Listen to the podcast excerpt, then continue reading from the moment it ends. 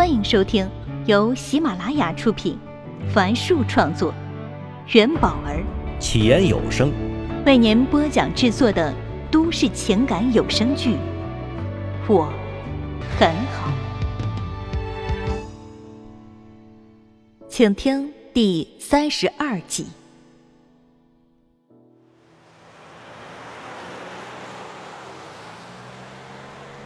天已黑了一大半，马路上车来车往。上官燕瞄了一眼仪表盘，五点了，正好是下班高峰期。向左拐，还是向右拐？车后响起此起彼伏的喇叭声。上官燕从后视镜一看，这是条单行道，她挡住了后面的车。哎呀，就向右拐吧。上官燕向右拐去，只要跟着前面的车就好了，注意力集中，多看看行人。教练的话再次回响在他的耳边。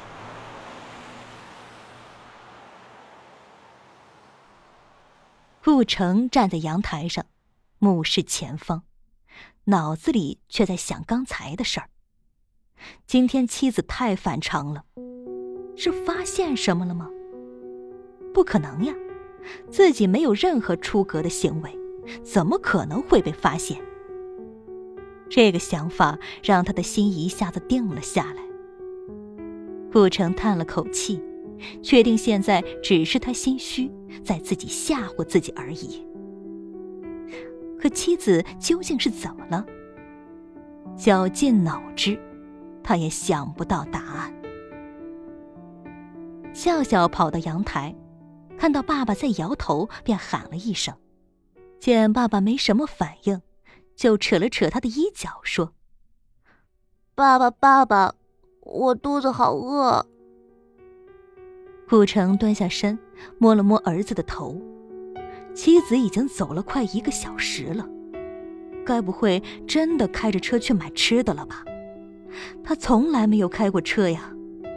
他不禁着急起来。做记者时，他就采访过一起新司机把车开到河里的新闻。当时那个新司机就掉进了河里，等救上来的时候，已经没有了生命迹象。他不敢再想下去。哎，我怎么可以让他一个人出去呢？他懊恼的想到。爸爸，你怎么了？笑笑嘟囔着，但爸爸还是没有回答。顾城快步走到了客厅。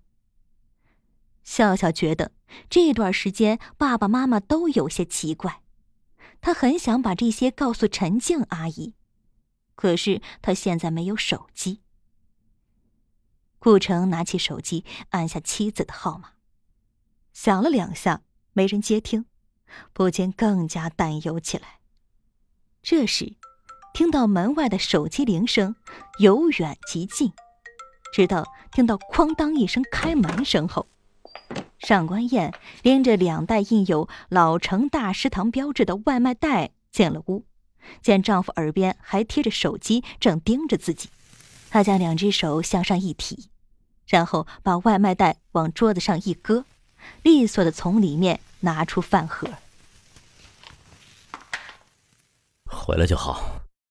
顾城撇了撇嘴说：“笑笑一溜烟的爬上凳子，伸直腰，没等妈妈把菜全部摆好，就夹起一块红烧肉放入了嘴里。”顾城拉开餐椅，坐下去时看了一眼妻子，淡淡的问道：“开车了？”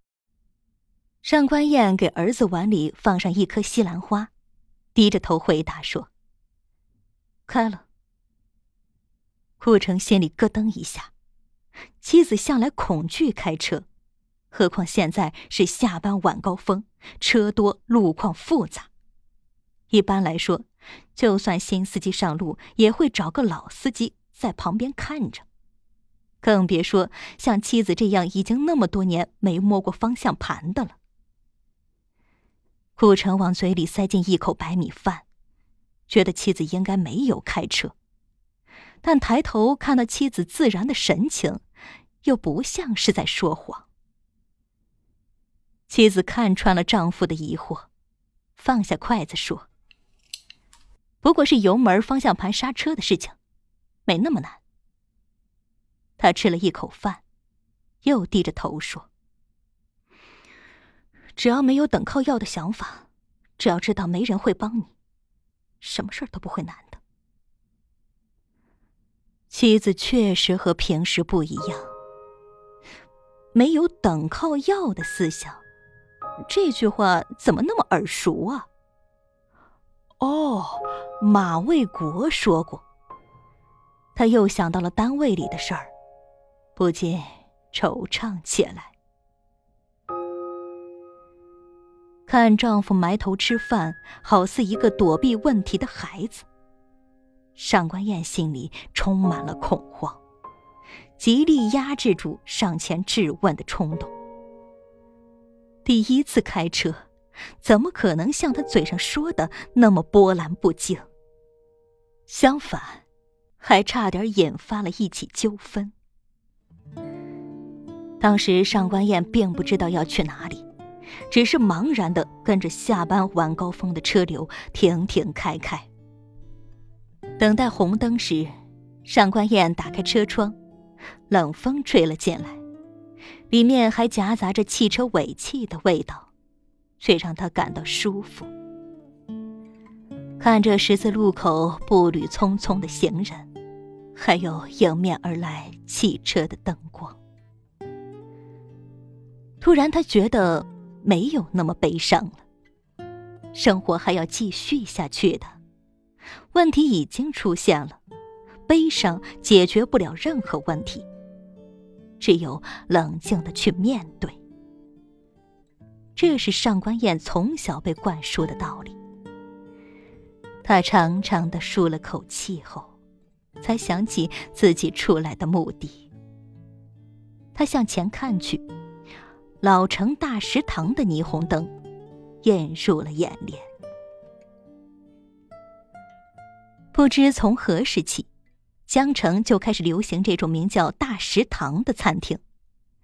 他们的店名如出一辙，如果老板姓程，那就是老程大食堂；如果老板姓王，那就是老王大食堂。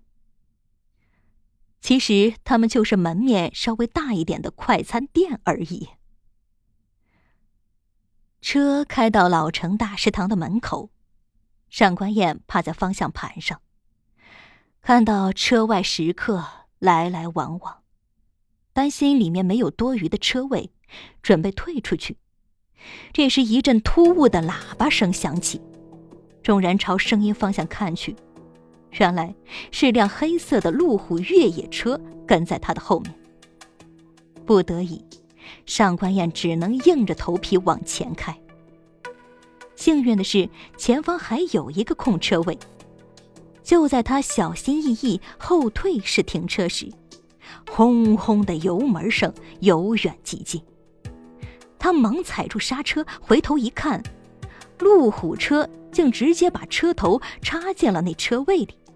只要他往后再倒退一点点，就要撞上那辆路虎车了。路虎车这时又按起了喇叭。这声音好似是一种宣誓，告诉上官燕，这车位是他的，让他赶快走人。上官燕是气呼呼的下了车，走到那路虎车旁，敲了敲车窗。深色的车窗慢慢摇下，露出了一张男人的脸。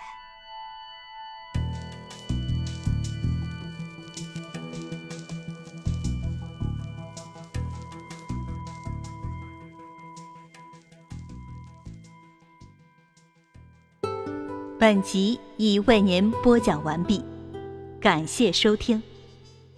喜欢请订阅，分享给更多的朋友。下集再见。